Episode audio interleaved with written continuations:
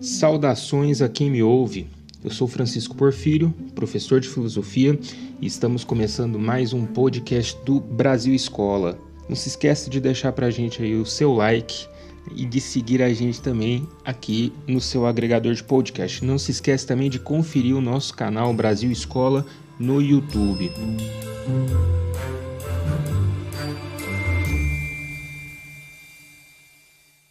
Galera, o negócio é o seguinte: tem muita gente falando sobre esse assunto, tem muita gente buscando isso. Né? Isso já foi tema de filmes, tema de cinema, tema de livros. Aliás, talvez esse seja o tema em que a humanidade incessantemente busca desde seus primórdios. O primeiro recado que eu quero deixar aqui para você é: desconfie. Desconfie de tudo. Desconfie do que é fácil demais. Desconfie, inclusive, de mim. Desconfie disso que eu estou falando. Não, esse podcast não é sobre o ceticismo, mas sim sobre a felicidade. Existem muitos coaches, gurus, pseudo-intelectuais e gente de todo tipo vendendo uma fórmula mágica para a felicidade. Se precisar de um guia, né, entre aspas, guia, busque o livro Felicidade, Modo de Usar, de Mário Sérgio Cortella, Leandro Carnal e Luiz Felipe Pondé. Leia também O Jeito Harvard Ser Feliz, de Sean Archer. Mas não espere encontrar nessas leituras uma fórmula mágica para a felicidade. Algumas coisas ajudam. Ter o mínimo para sobreviver, ter o mínimo para não passar necessidade, ajuda muito. Suponha que eu tenha quatro laranjas. O senhor me dá uma? Mas ter em excesso também não garante a felicidade, segundo Archer. Reconhecer que a felicidade é um estado e não uma essência também ajuda. Dica minha: deixar fluir e ser você. Exercer a sua liberdade e sair da pilha do mundo exterior também ajuda muito a chegar nesses pequenos momentos de felicidade. Parar de pensar na felicidade ajuda a estar feliz. Mas, como filósofo, eu não vim aqui fazer essa ladainha de autoajuda. Né? Vamos falar do que interessa aqui. Vamos falar da felicidade a partir da história da filosofia. Veja bem, um tema muito antigo, muito procurado. Se a gente for achar as referências mais remotas, a gente pode encontrar aí, pelo menos no Antigo Testamento, Adão e Eva viviam onde? No paraíso. Eles tinham tudo para a ascensão ali, para a chegada na felicidade, para a vida feliz no paraíso.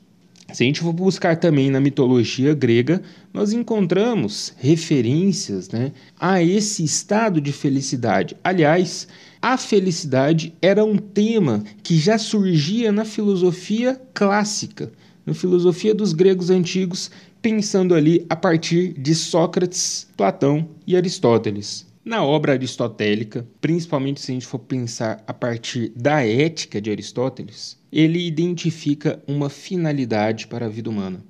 Todo ser humano, toda vida humana possui uma finalidade em comum. Qual é essa finalidade? É a felicidade. Ou seja, toda vida, todo ser humano quer ser feliz. E Aristóteles encontra isso justamente nas passagens socráticas descritas por seu mestre Platão. Né? Sócrates aponta a felicidade como um elemento essencial para o ser humano, para essa busca do ser humano e para essa motivação da vida humana. Só que tanto Platão e Sócrates quanto Aristóteles estão encontrando uma definição muito precisa de felicidade. Não é uma noção egoísta, principalmente dentro de Sócrates, não é uma noção egoísta de felicidade, aquela de satisfação dos desejos próprios, mas sim uma noção de satisfação de elementos sociais que levam principalmente a uma ordem intelectual, ou seja, a felicidade está muito ligada ao intelecto da pessoa, a essa composição intelectual. E não para por aí dentro da filosofia antiga. Os filósofos do chamado período helenístico também vão formular suas éticas embasando-se nessa busca pela felicidade. Veja bem, os filósofos helenistas, né, nós temos aqui uma busca por uma filosofia prática, uma ética da filosofia helenística que está baseada justamente em modos de vida e numa busca de um modo de vida preciso que vai levar o ser humano a quê? Que vai levar o ser humano à sua contemplação né, da sua felicidade, ao seu modo de ser feliz, ao exercício da felicidade. Nós temos como filósofos, ou melhor, como escolas helenistas, os cínicos, os céticos, os epicuristas e os estoicos. Vejam bem, os cínicos, liderados aí, né, principalmente pela, pelo, pela maior figura do chamado cinismo antigo, que foi Diógenes, Diógenes o cínico, ou Diógenes de Sinop, estavam ali pensando em um modo de vida, ou melhor, eles não estavam simplesmente pensando, porque quem fazia essa filosofia muito teórica eram os clássicos. Os helenistas eles estão agindo, eles estavam levando um modo de vida intimamente ligado à natureza, intimamente ligado à satisfação das necessidades mais básicas, somente isso como modo de se ter o que? Liberdade. O que os cínicos queriam era liberdade. Diógenes ele se livrou de tudo quanto era bem material que ele podia se livrar. Dizem que ele morava em um barril, na companhia de seus cachorros, utilizava poucas e simples vestes, possuía uma lanterna que ele saía carregando durante o dia, dizendo procurar ali pelas ruas de Atenas um homem verdadeiramente justo, e ele recusava, além dos bens materiais, qualquer tipo de convenção social. Por quê? Tem um motivo para isso. Diógenes era louco? Provavelmente a sociedade da época o considerava assim, mas Diógenes estava exercendo a sua liberdade. E a liberdade para os cínicos é a felicidade. Para os cínicos, os cães são felizes. Por quê? Porque eles têm a sua total liberdade. Viver em consonância com a natureza, né? rejeitar tudo aquilo que não é natural e rejeitar tudo aquilo que pode, de algum modo, corromper a sua liberdade é um modo de pensar e de agir sobre essa felicidade. Veja bem, se a gente for considerar as acepções de felicidade contemporâneas, nós né, podemos cair muitas vezes no oposto disso. Ser feliz hoje pode ser considerado o quê? Ser rico, ter dinheiro, ter posses ou ter poder. Porque eu sou rica! Eu sou rica! No entanto, se a gente pensa que a felicidade ela é algo que está intimamente ligado à nossa liberdade, para os cínicos eles estavam no caminho certo. Os céticos, outra escola do chamado período antigo, do chamado período helenista da filosofia antiga, o ceticismo, também estava de algum modo ligado a essa concepção de felicidade. Não desse mesmo modo em relação à liberdade, né, em relação aos bens materiais. Mas os céticos diziam mais ou menos o seguinte: olha, se o ser humano tenta buscar qualquer conhecimento que seja verdadeiro, ele vai se frustrar. E essa frustração, ela acaba interferindo na busca da felicidade, ou melhor, ela acaba interferindo nesse resultado da busca da felicidade. Ela impede o ser humano de ser feliz. Por quê? Segundo os céticos, não é possível não seria possível chegar a um conhecimento verdadeiro. É, o que se chama verdade acaba sendo inacessível ao ser humano. O que, que os céticos propõem então? Uma postura que seja uma postura de afastamento de todos, todas essas questões epistemológicas né, que pretendem um tom de verdade. Os epicuristas, seguidores do filósofo Epicuro, né, cujas teorias e cuja a prática de vida aí perpassaram séculos, eles estão falando de uma busca de prazeres. E eles situam a felicidade numa ética que visa buscar prazeres. É pela primeira vez aí que a gente vê uma tonalidade diferente para o chamado hedonismo.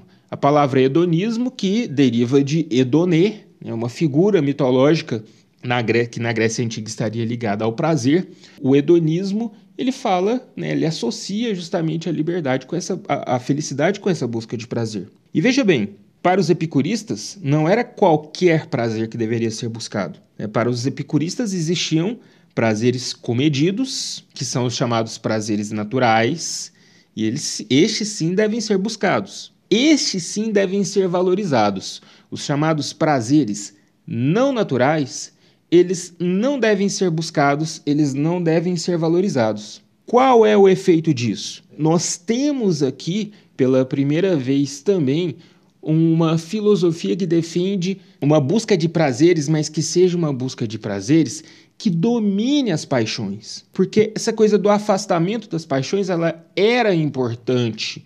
E ela vai ser importante também para outra escola filosófica helenista, que é a escola dos estoicos, o estoicismo. Os estoicos vão falar muito uma palavra chamada ataraxia. Ataraxia significa, literalmente, paz de espírito e domínio das paixões. Os epicuristas, eles estavam de algum modo ligados a isso também, por quê? Porque eles defendiam que o ser humano, ele deveria aceitar o seu destino, não estar de algum modo ali temendo a morte. Para os estoicos isso era muito importante também, porque isso levaria a uma imperturbabilidade da alma. A alma, o espírito humano, ele deveria viver tranquilo, e isso levaria à felicidade, justamente essa paz de espírito. E essa paz de espírito, para os estoicos, ela viria também com uma vida mais comedida, uma vida de domínio das paixões e uma vida que não rejeitasse por completo os bens materiais, como os cínicos queriam, mas que tivesse ali uma, um, um afastamento, vamos dizer assim, das questões materiais. E se a gente fazer um, um outro salto aqui, né, um outro salto para dentro da história da filosofia, a gente vai chegar até a filosofia patrística, e toda a concepção que vem depois, né, dentro da escolástica, na filosofia medieval, que estava intimamente ligada a questões religiosas, católicas, cristãs. E dentro dessa filosofia patrística, nós temos, por exemplo, Santo Agostinho. Santo Agostinho que está defendendo ali que a felicidade ela está intimamente ligada ao caminho do bem. E o que, que é o caminho do bem dentro da filosofia agostiniana? É o caminho que leva até a Deus. Então, o ser humano que busca a Deus é o ser humano que é feliz. E veja que, dentro dessa concepção, principalmente na escolástica, né, posterior à patrística, nós vamos ter toda uma noção de ascetismo, né, de não ligar felicidade com prazeres, pelo contrário. Né, a gente vê o contrário do hedonismo aqui. A felicidade está justamente nessa pureza que rejeita os prazeres e busca o caminho de Deus. A felicidade estaria na bem-aventurança, como, como, como é passado dentro da filosofia, né, ou melhor, dentro da doutrina cristã do Novo Testamento.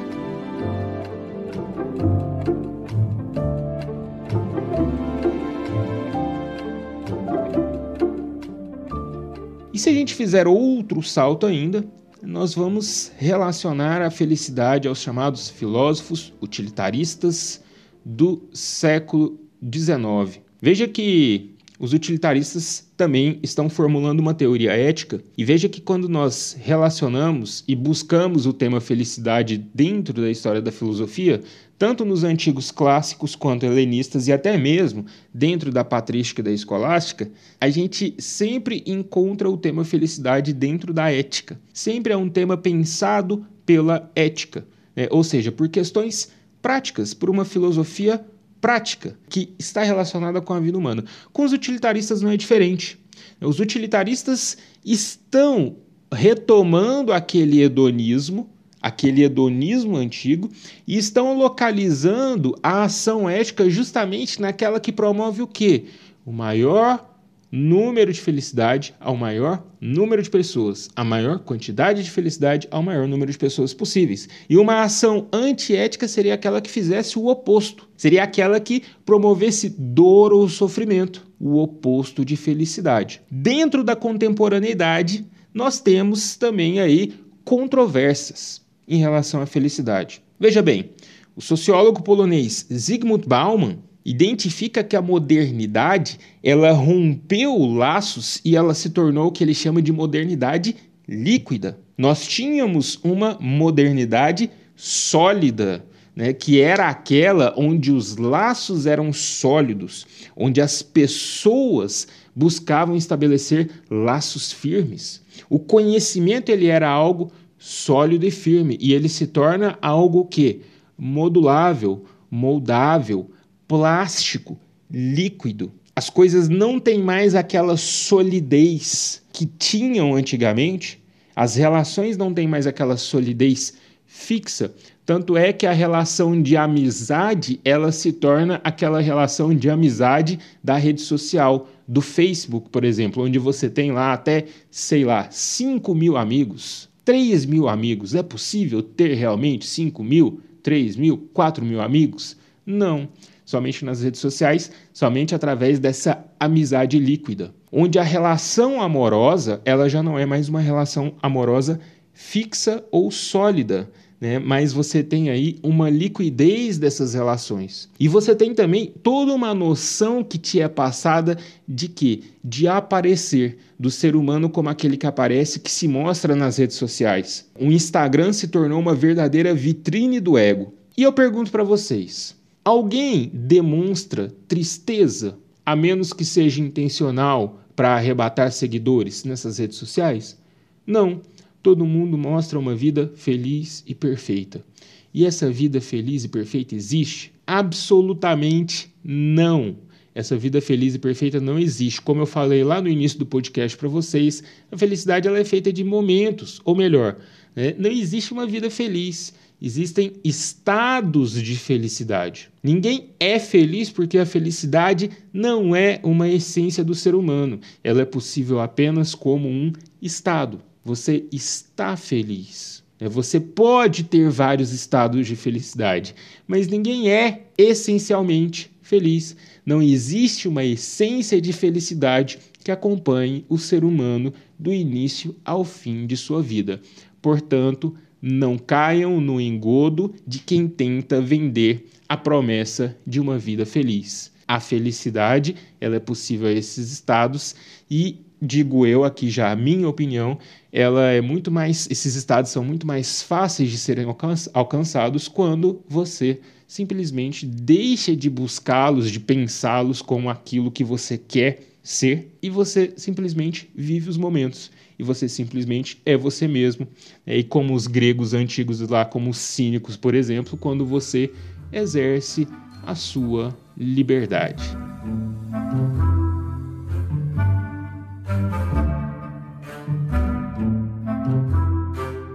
Pessoal, esse foi mais um podcast do Brasil Escola. Não esqueçam de deixar a sua curtida, sigam-nos aí nas redes sociais, confiram o nosso canal no YouTube também, Brasil Escola. Um abraço para todo mundo e até a próxima.